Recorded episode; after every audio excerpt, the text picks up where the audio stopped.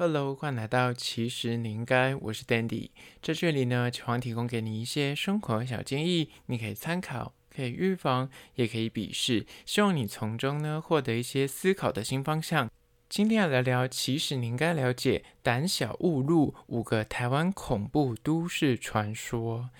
你以前如果跟我差不多三十几岁的话呢，那个年代就是有个非常经典的恐怖电视节目，叫做《玫瑰之夜之鬼话连篇》。我以前真的是国小时候看那个又爱又恨，很想看，但是看完又睡不着觉，不敢起来上厕所。但是每个周末，就是大人都会赶你去睡觉，说啊，对对，伊那兰博的垮，你那给你捆。但是幽默的是，他们的电视声真的超爆大声，你躺在你的 房间里面，依旧听得到声音，就会这么探出头在那看。但是一方面又觉得很可怕，一方面又很想听故事。今天我就来统整五个台湾的恐怖都市传说，有没有很应景？其实录这一集，我自己内心也是有点恐慌，那就听起来。但是在实际的进入主题之前呢，来分享一些我之前。每次经过松烟都以为是废墟，但其实它是一间特色咖啡厅，叫做 Karma Cafe Roasters，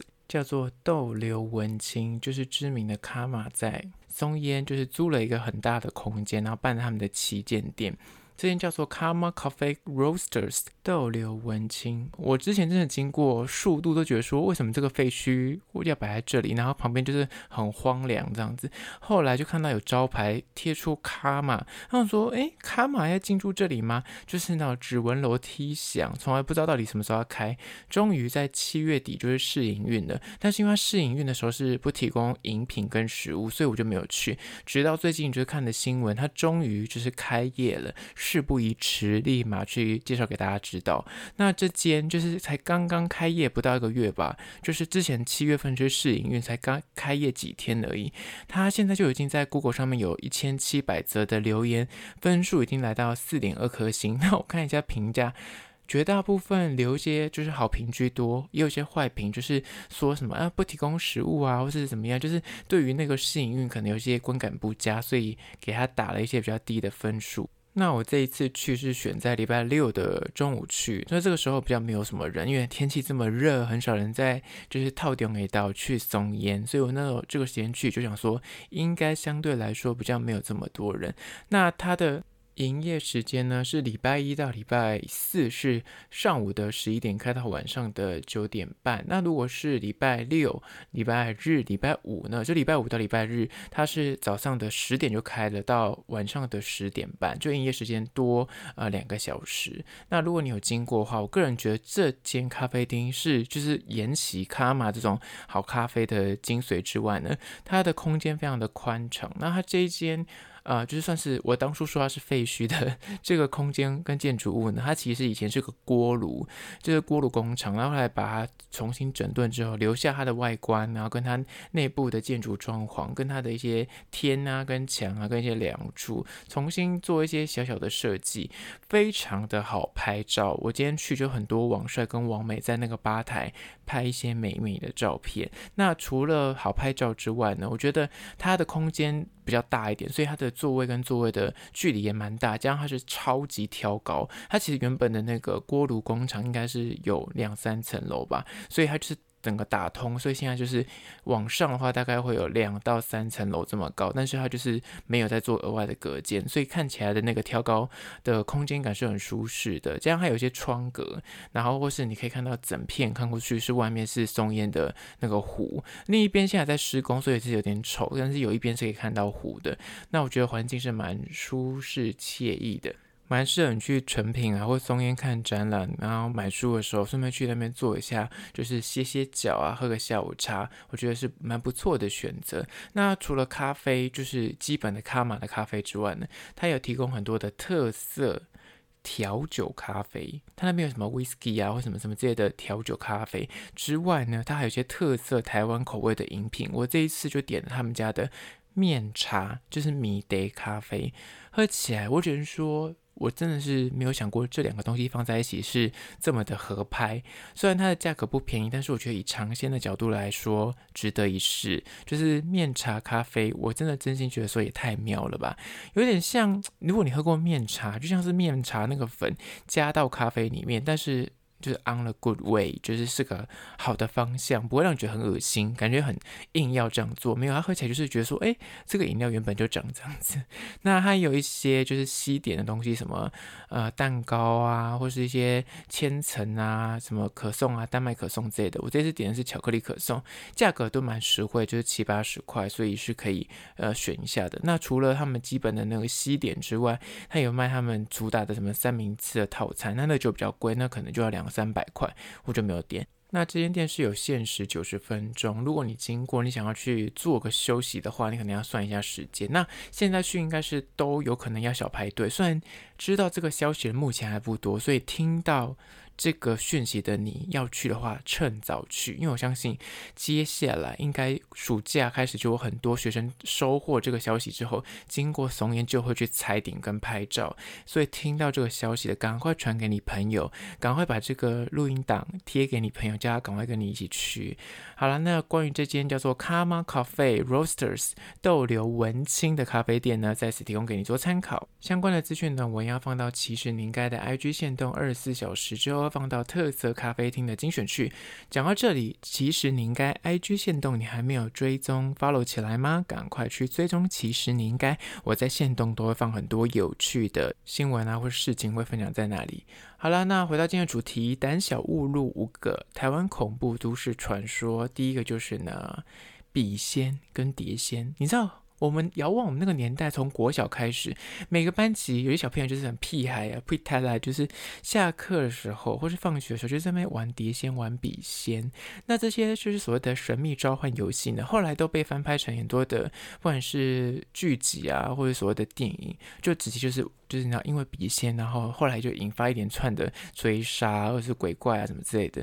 我那个年代，我那年代国小的时候就有听闻有些人在玩什么守护神啊、笔仙。那那后来在国中的时候，更有人就真的是在玩碟仙跟玩笔仙，就是在课堂上面就真的玩到有点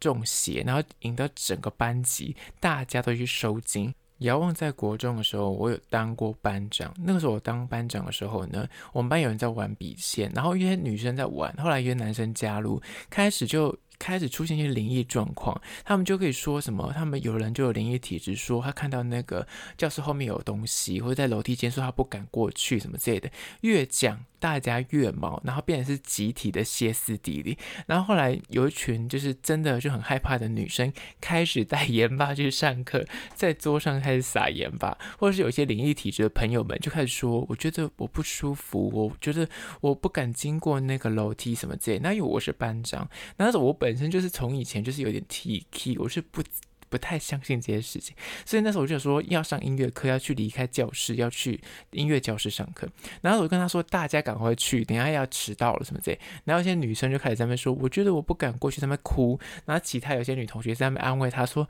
你不要这样讲，你这样讲我们会害怕。”他说：“可是我真的不敢去。”他在楼梯等我什么之类，就开始在讲这种可怕的。发言，那越来越多同学就不敢去上课。那那时候身为班长的我，得要约束同学，所以我就站上课堂上面的讲台，就我就开始说，请大家不要再这么的，就是以讹传讹，然后就是讲这些事情，然后让大家造成恐慌什么之类的。那我讲到这里的时候呢，我本来就是还在继续唠狠话，就有一个男同学，我到现在还记得他是谁，然后他就上台，他就捂住我嘴巴，说：“你不要再讲了。”他会上台把我拉下去，其实他是基于一个好意。我后来也很感谢他，因为他就是怕我说我继续讲下去，你也知道我会招来一些不好的事情，所以叫我就是不要再讲，就是点到为止就好。那后来当然同学就是不了了之。后来有一个同学真的是发了疯，他隔天就是带了很多的道具到学校去，什么撒盐啊，什么符咒啊，什么这些。真的是后来有个同学疯到去拿那个灭火器在喷教室，所以整间教室都是灭火器的那个白粉。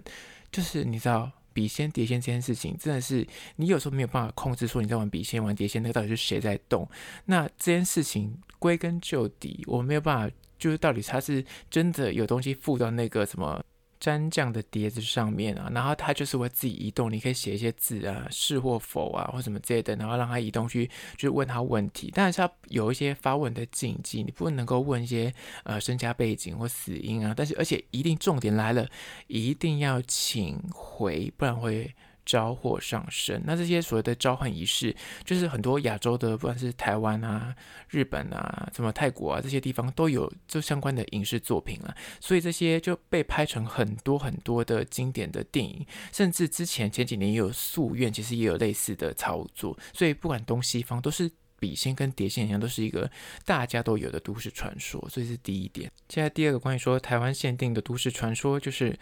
魔神仔。所谓的魔神仔呢，其实是台语音译过来的魔神仔。它在台湾的民间传说里面呢，就代表是一种鬼魅。但是呢，你无法定义它到底是神还是鬼，它没有办法就是明确归纳在这两类之间，就是在这之间，就是泛指出没在山林野间的这些所谓的精灵，它没有特定的外形表征。他可能会幻化成一个影子啊，小孩啊、妇女啊，或登山者的亡魂，就是很常就出现在就是山上。他可能就会一个他在迷路啊，或是捉弄一些登山客。他其实没有恶意，他就是可能哎，让你就是在那兜兜圈子，兜个几圈就放你走了，或者是故意让你就是小小的哎找不到方向这样子。就有时候是有点调皮。那最有名的一个说法，其实就是红衣小女孩，其实就是魔神仔的一个化身。所以遇到就是。在这个七月的时候，或者去山上的时候，可能还是要注意为妙。接下来第三个关于说台湾的都市传说，就是三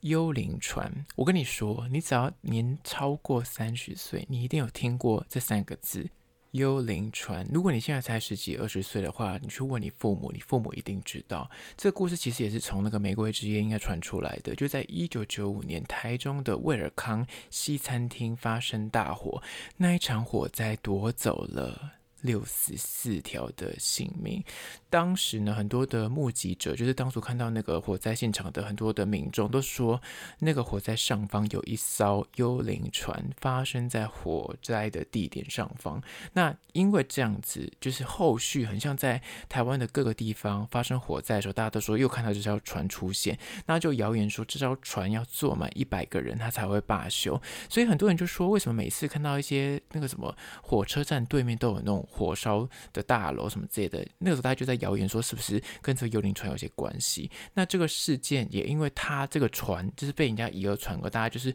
广为这个都市传说之后，只要碰到火灾，大家就会特别去注意说是不是就是幽灵船在作祟。也当时真的当当时在台湾的民众心中，大家都很害怕火灾，就是很害怕会遇到幽灵船。那这个也是个都市传说。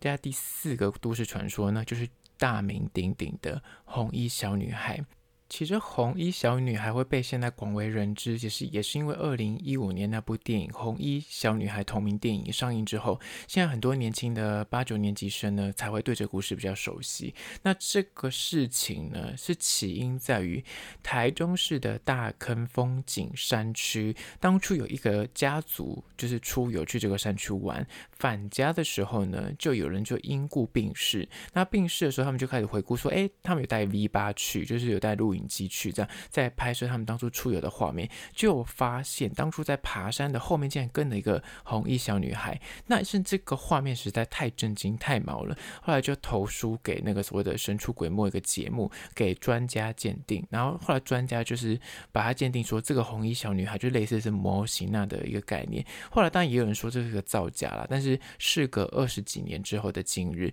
大家都说哎，很像在山区里面有遇过这个红衣小女孩，而这个。故事也变成是台湾的一个乡野的都市传说，而这第四点。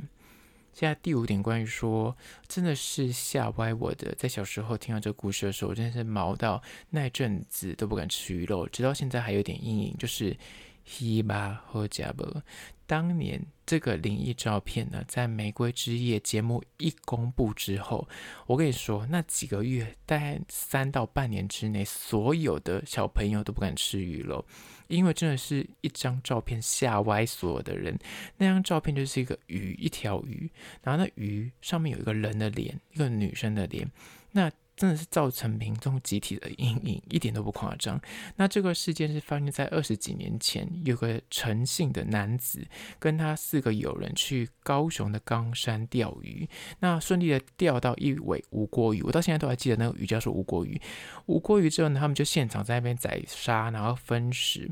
吃到一半的时候呢。有一个男生就听到了有人在讲话，一个老奶奶的声音讲着台语，希巴后加布，然后那个吴国语竟然张嘴在讲话，五个人呢，都有听到这个声音哦，不是只有一个人听到，是五个人都有听到，甚至吓歪，大家就立马把那个鱼肉吐掉。然后因为这个是事情实在太过诡异了，有一个朋友就赶快拿相机，当时还是那种傻瓜相机吧，就拍了这条鱼。那时这条鱼呢，就是回去洗完照片之后，发现说这个鱼竟然这个鱼的腹部。有一个老妇人的脸，然后呢，钓起这个尾鱼的陈姓男子呢，他就回家之后，不隔两天吧，就诶不明原因就在睡梦中心脏病发过世了。后续其他人也都被这个整个事件给吓歪了，而且就把这个故事放到美国之夜，让美国之夜就是因为这个事件跟这个灵异照片一炮而红，所有全台湾都要讨论这张照片，真的是当时。奠基了台湾恐怖照片的第一名，真的是当之无愧。那现在讲到这件事情，如果你没有听过，或表示你很年轻。那在 bonus 就讲完五点了，bonus 就是最近的台湾的一个很经典的邪教电影，叫做《咒》，它其实也是真实故事改编的。那它的故事其实是在高雄的一个家族，那父母是以粗活为主，然后他其实生了四个小孩子，都已经二十几岁了，有就是从事什么护士的啊、餐饮业啊、要。工作啊，在二零零五年的那一年呢，这最小的妹妹突然就是觉得奇迹，被神明附身，她就跟他们家人反映说，现在在台北工作的那个大姐有危险，她是护士，就叫她的父母要赶快把她的这个大姐长女给接回来家里住。那接回来家里住之后呢，这个长女每天在睡觉的时候，就是一直梦到自己就是被骚扰或是性侵什么之类的。她只敢在白天睡觉。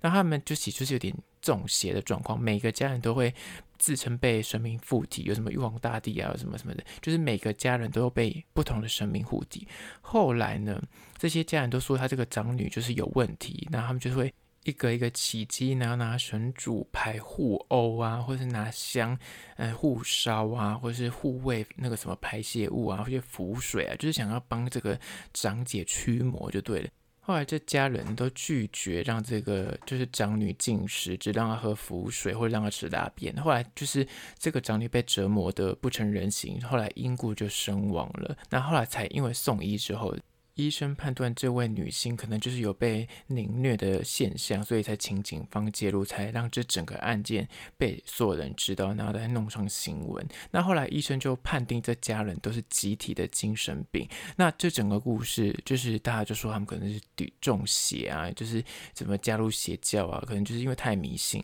那后来整个故事变成是电影咒的呃灵感起源。那这也是一个小小的 bonus。好了，今天就分享几个台湾就是在地。的都市传说在此提供给你做参考。关于今天的主题，你有任何意见看法想要分享的或是补充的话呢？不管你此刻收听的是哪个平台，快去按赞追踪。那如果你是厂商的话呢，在资讯栏我有信箱，或是你可以加我 IG，其实你应该私讯跟我联系。最后关于说，如果从 Spotify 或者 Apple Podcast 收听的朋友呢，快去按下五星的评价，写下你的意见、你的看法、你的疑难杂症，我都去看哦。好了，就是今天的，其实你应该下次见喽。